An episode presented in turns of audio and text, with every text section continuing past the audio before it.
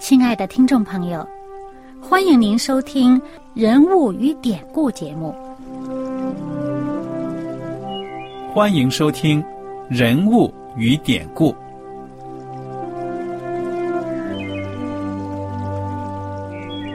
听众朋友们，当你读圣经的时候，不知道有没有过这样的想法：生活在几千年前的圣经人物，与我们这生活在二十一世纪的人有什么相关吗？那些古时候缔造了历史的伟人们，只是些令我们感叹而望尘莫及的对象吗？那些败坏了品德的小人和有负圣托的失败者，难道只是为了让我们嗤之以鼻吗？在这个人物与典故的节目里，我和小燕将与大家一起，通过圣经中的人物和他们的事迹，看看我们能从他们的故事中得到哪些启发，以便用正确的态度来对待我们每天所面对的生活和挑战，共同奔走天国的旅程。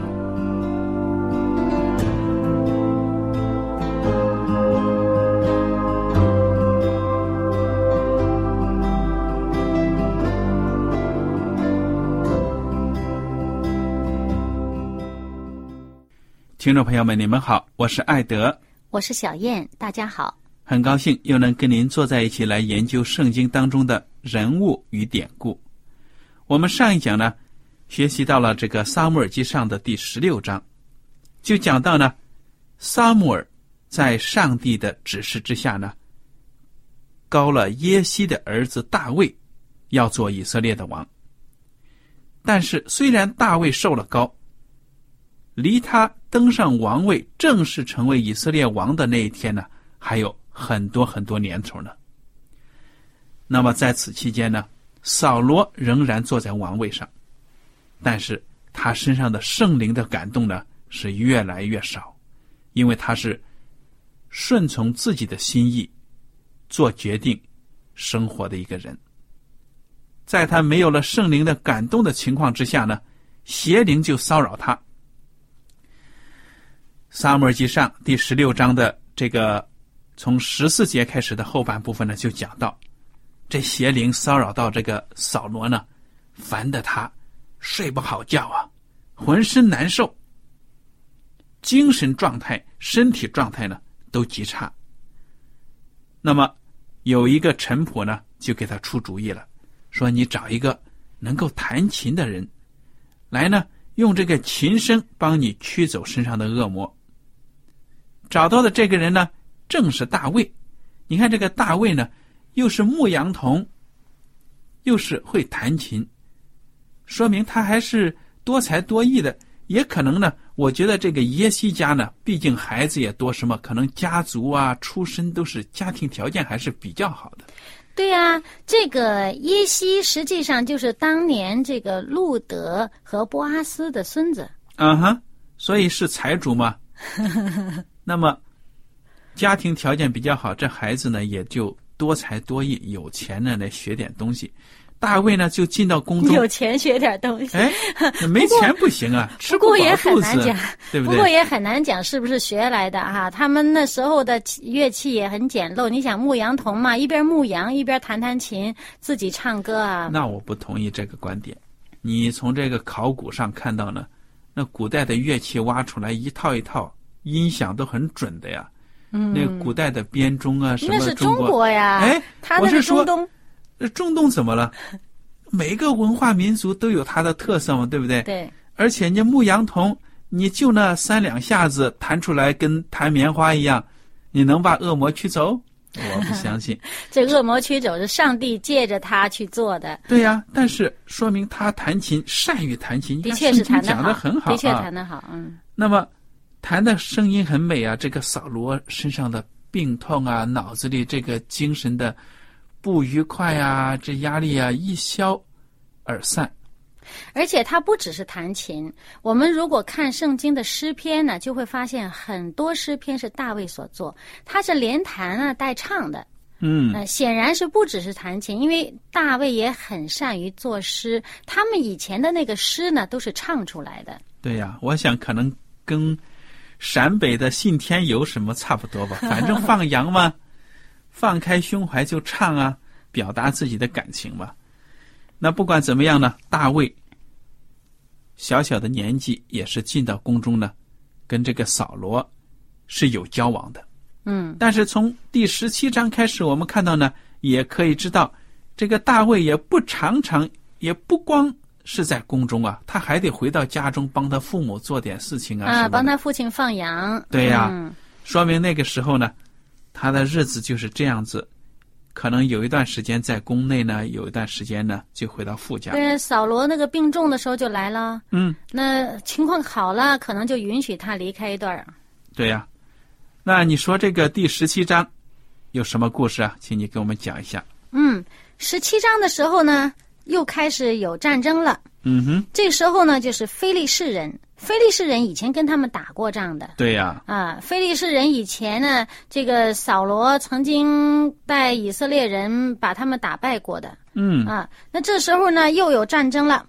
这个这一次呢，非利士人呢是呃有一个呃挑头出来骂战的。嗯怎么会有这么一个人呢？就好像我们想象中国以前打仗也会有这种情况，这个将军跟将军打，将军先跑出来先先骂战，然后有人迎战的话，那就一对一。那么如果这俩人呃中间有胜负的话，避免就是说一下子全军出杀出来一起，就是死伤的人很多嘛。对呀、那么就是，所以他们选了一个，哎呀，高大的不得了的这么一个人，他这说是身高呃六肘零一虎口，这个咱就不知道这究竟是多少尺寸了，嗯但是是显然是不矮，应该有两三米的样子吧。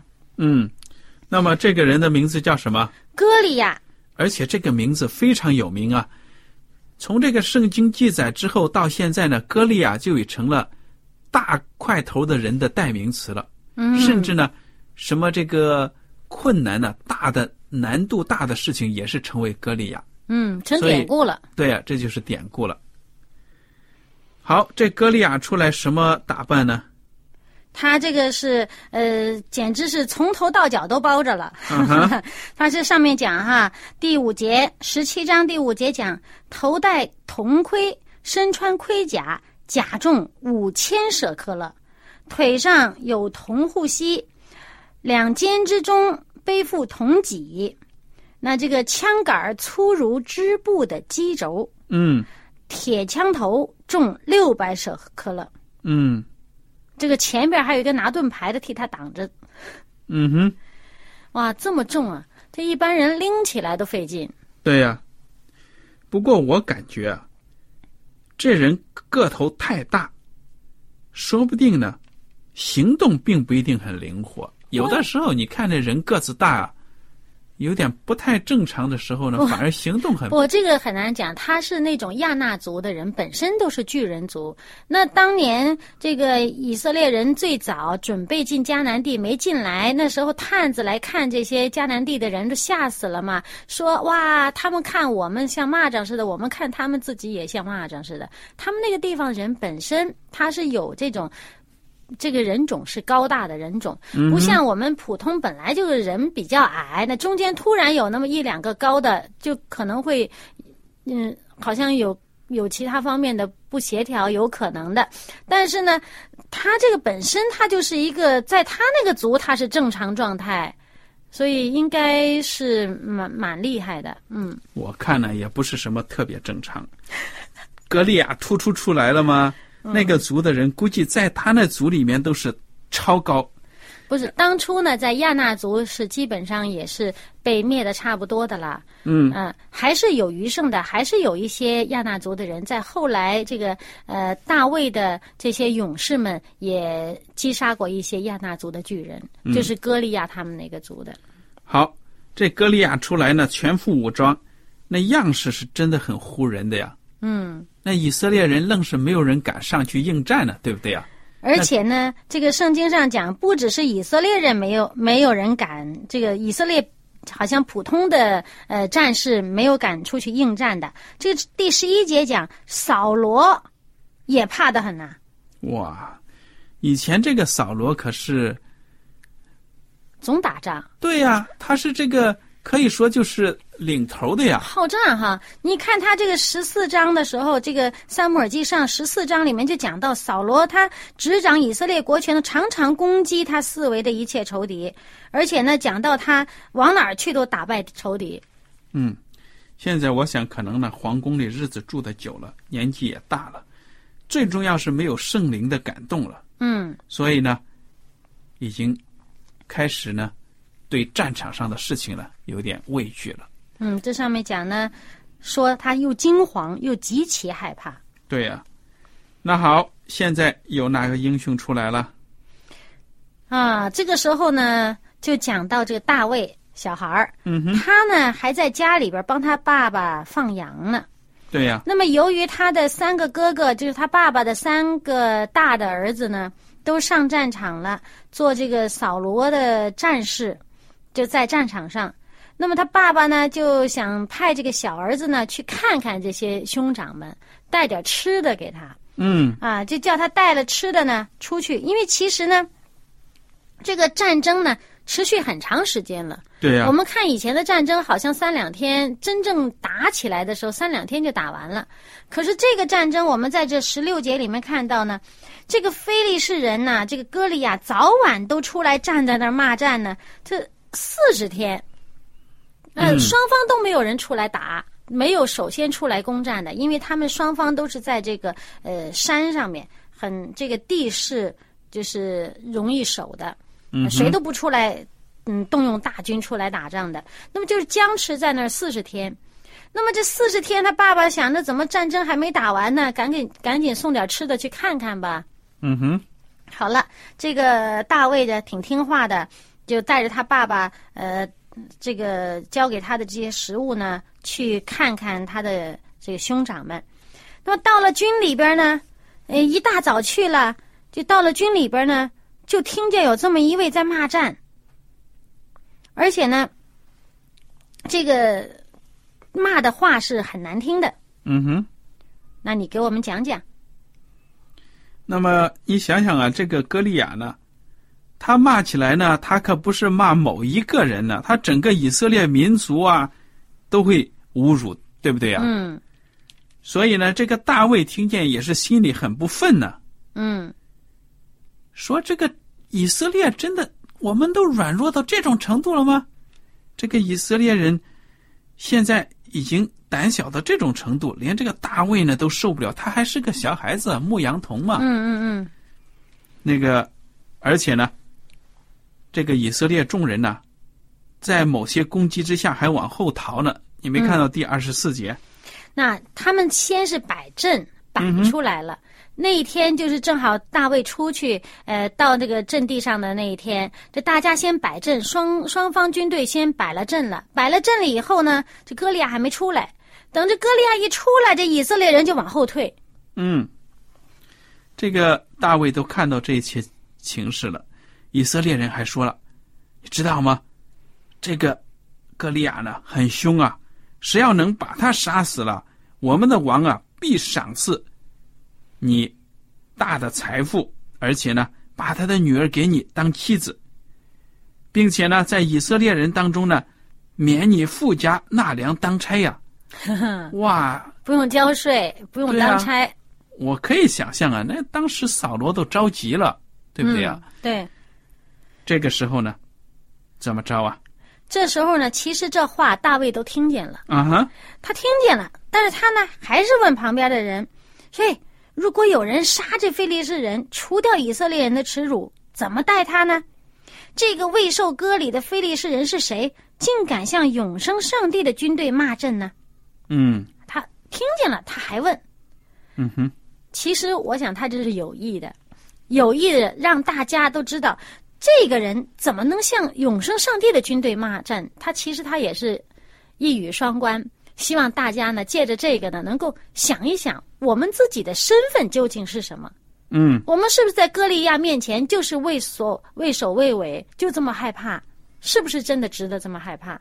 让他们提醒他们想一想自己是上帝的子民，而且呢，还有呢，他其实他不是不认识那个王，但是他在这儿，他在这个呃军队里面东问西问。圣经上讲到他，起码他像这个记载他两次东问西问，问同样的话，那百姓回答他也用同样的话回答他，那这个人家回答他也没有往这个上上边儿去去传达，嗯哼，哎，他东问西问，到最终还是有人听到了他这个话呢，就把这话呢就转给扫罗听了。对呀，扫罗都不知道他的军队当中竟然有人胆有这个胆量出来跟这个歌利亚呃征战。嗯，但扫罗一看这个大卫的个头呢，就有泄气了，对不对啊？哎呀，以为是什么大英雄呢？还是牧羊童嘛，不能去，不能去，你不行。大卫就说了：“怎么着啊？我行的。我放羊的时候呢，来了狮子，来了熊，从我的羊群中偷羊羔去啊，我就追赶他，击打他，将羊羔从他口中救出来。我连这些野兽我都能打死，何况这个没有受割礼的非利士人，这个外邦人呢？而且有一句很重要的话，他说什么呢？这是在这个三十七节第十七章的三十七节，他说：“耶和华救我脱离狮子和熊的爪，也必救我脱离这非利士人的手。”嗯哼，他没有说是好像呃自己逞能啊，呃，好像说这个这个我以前怎么怎么怎么样能干呐、呃，这个是自己这归功于自己，他是归功于上帝的拯救，嗯他归功于上帝过去拯救我，现在也必拯救我。嗯。这个扫罗呢，看到这个年轻人呢，真的是很有志气，也真的有点感动了，就说：“行，你上去吧。”而且呢，自愿的把自己的一身盔甲呢拿出来给大卫保护。措施，哎保护措施，你说这大卫穿上盔甲，什么状态呀、他这没有穿惯呢，不会走路了。啊哈，叮铃当啷的，因为他毕竟是小孩子，而且呢，圣经讲的很清楚，扫罗个子很高啊，嗯，对比普通百姓高一头。而这个大卫呢，你看看他当时被萨母尔拣选的时候，他还是最小的进来，对不对呀？嗯，那时候不起眼呢。而且呢，这个连这个扫罗都对大卫说：“他说你年纪太轻，说他年纪太轻，就是一眼认出来，这个这个年纪还没有到可以当兵打仗的年龄了。对呀，童子军呢，这是。所以扫罗这衣服呢，给大卫一穿，大卫还真的不习惯。哎呀，这么大，这个头盔在头上晃了晃荡的，没有保护作用啊。于是呢，干脆就脱掉了。哎呀，不要不要。然后呢，他就出去了，出去了，啊，拿的什么武器啊？这个牧羊的棍儿，嗯，然后呢，还到这个溪水边呢，选了五个光溜的石头，放在他这个甩石头的这个机弦里边儿。对呀、我带着他这个机弦走。对呀、跟我们中国人平时用的弹弓不一样。我们这个弹弓呢，主要就是用这个橡皮筋儿啊、牛皮筋儿啊弹出去，弹出去，哎，他是甩出去的。人家这是甩的。嗯那这个技术呢，我觉得还是真得好好控制啊，嗯，因为你这手这样子胡甩一通，还不知道打到哪里去哈、他显靠这个离心力嘛，对不对？对。那他这个大卫，他显然是平时很有经验干这个的啦。他牧羊的时候是靠这个保护羊群哈。嗯好了，那这时候呢，这大卫就自己上了阵了。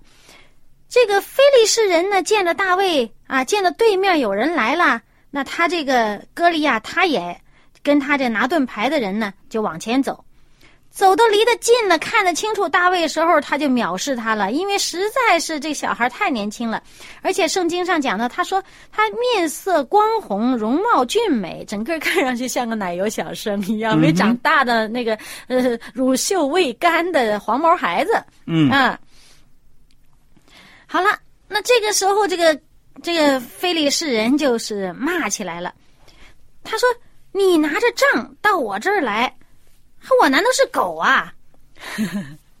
那接着呢，他就指着自己的这个所拜的这个偶像呢，就诅诅咒大卫，嗯他就对大卫说：“他说来吧，我将你的肉给空中的飞鸟、田野的走兽吃。嗯哼，”那这时候大卫呢说了一段话，真是挺让人感动的。他说：“我，他说你来攻击我是靠着刀枪和铜戟，我来攻击你是靠着万军之耶和华的名，就是你所怒骂带领以色列军队的上帝。”嗯而且呢，他接下来呢就说：“上帝呢，今天必定把你呢交在我手里面，我会割你的头。哇，而且说你不是说把我的肉给空中的鸟和地上走兽吃吗？吃吗？那你们非利士军队的这个尸体才真是被鸟和走兽吃呢。而且呢，要让普天下的人都知道以色列当中有上帝。嗯而且他这里面说了一句啊，在这个四十七节说，又使这众人知道耶和华使人得胜，不是用刀用枪，因为征战的胜败全在乎耶和华。嗯哼，你看这大卫真的是年轻气盛，充满了圣灵的力量啊！嗯，讲的话呢，能把这歌利亚和菲利士人气死啊！你小小年纪这么小，说出来的话倒是很冲啊！不过他这个，我相信我们看的这个话里面就会知道呢，他真是信心十足，他一点没有胆怯的那个、那个、那个意思和那个心态。啊哈他，这个信心呢，是完全在于他说，口口声声说这是耶和华使人得胜，嗯所以我们这里面看到他讲耶和华使人得胜，不是用刀用枪，这个征战的胜败全在乎耶和华。哎，假如啊，假如这个扫罗也有这样的心态，那得多好啊！嗯你想当年他第一次就是公开违背上帝的命令那一次，就是他打仗之前，就是非利士人这个来打仗，那么他当时呢，哎，百姓集结在一起，萨穆尔告诉他：“你等我七天。”结果他等七天没见到萨穆尔来，他就着急了，因为百姓呢逐渐都散开了，哎，一个个都走了，走了，他就想着，哎，这百姓走了，我我我我的带谁去打仗啊？哎，他就着急自己就先献祭，就不等萨穆尔。谁知道他正在献祭的时候，萨穆尔来了，嗯他就这是公开、公然的违背上帝，这这是第一次。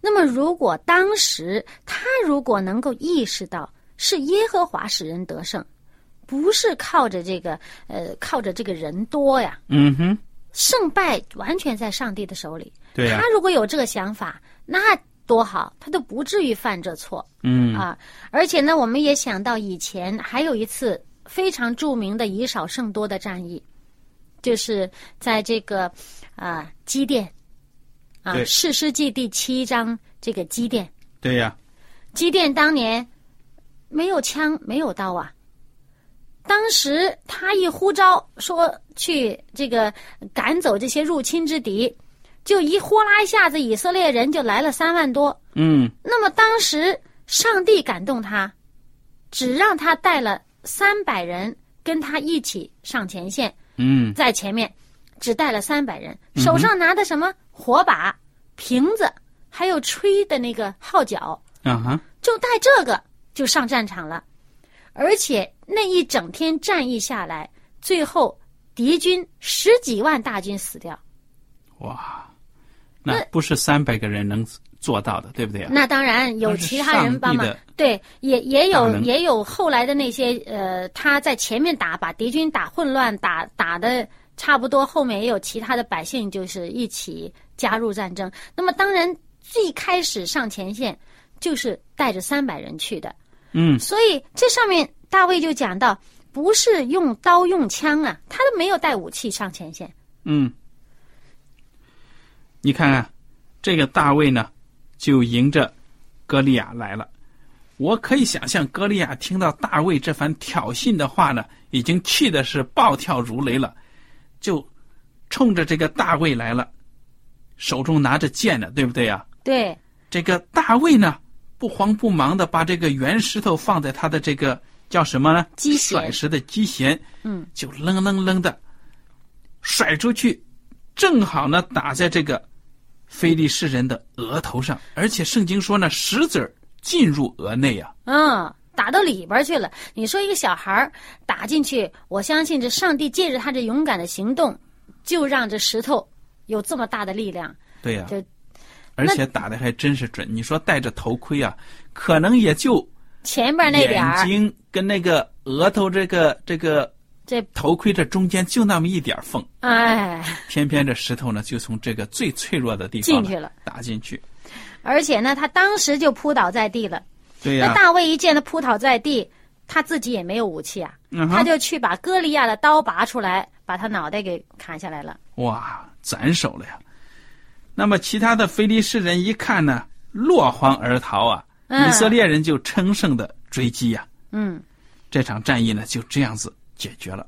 所以呢，这个大卫大战歌利亚呢，成了一个历史上的美谈呢。嗯每一次当一个弱小的势力打败了这个势力更强大的敌人的时候呢，就说呢这是打败了歌利亚。嗯所以我们每个人生生命当中呢，可能都会遇到歌利亚嗯这样的人或者事。愿我们能够靠着上帝呢，能够战胜，哪怕我们是软弱呢，我们也能够刚强的对付我们生活当中的格利亚。嗯，而且我们看到第十七章的后面呢，就可以发现呢，呃，这个大卫的年龄啊，的确是不大。因为什么呢？因为呢，这个呃，其实扫罗呢，照理说应该认得他，可是呢，在这里呢，他就搞不清楚，他还去问亚尼尔，亚尼尔也也搞不清楚这个这个，因为他远远的在镇上有人出去了，然后他远远的当然不知道，但是到了面前来了。看见了，他也搞不清楚这个人是谁。显然，可能就是说，他正在这个生长发育的时候呢，可能相貌哎，可能有变化，而且一时之间不能分辨对呀、辨。而且扫罗在那个精神恍惚啊、恶魔袭击的时候，那状态极其不佳呀，嗯可能记性都差啊，嗯，说不定啊。嗯所以呢，你看到这个大卫呢，真的是在战场上大胜。扫罗呢就说：“少年人呐、你是谁的儿子啊？”大卫说：“我是你仆人伯利恒人耶西的儿子。嗯，你看他已经受高了，如果他心里面骄傲啊，嗯说不定心里面很这个很自豪的说：“哼，嗯，我是将来的王啊，要取代你的。”说不定还觉得哈，还觉得自己，你看这上帝给我的机会呢。对呀、但是呢，他没有利用这个机会呢，来夺这个扫罗的王位，而是呢很谦卑的说呢：“我是你仆人伯利恒人耶西的儿子。既然我父亲是你的仆人，那么我呀，顺其自然，嗯自然也是你的仆人。嗯所以大卫呢是一个非常谦卑的少年人。好了，我们这一集呢学了这个大卫大战歌利亚的故事，真的是非常的精彩。如果弟兄姐妹们听了之后呢，有什么问题或者想法，对我们的节目有什么建议呢？欢迎您写信来。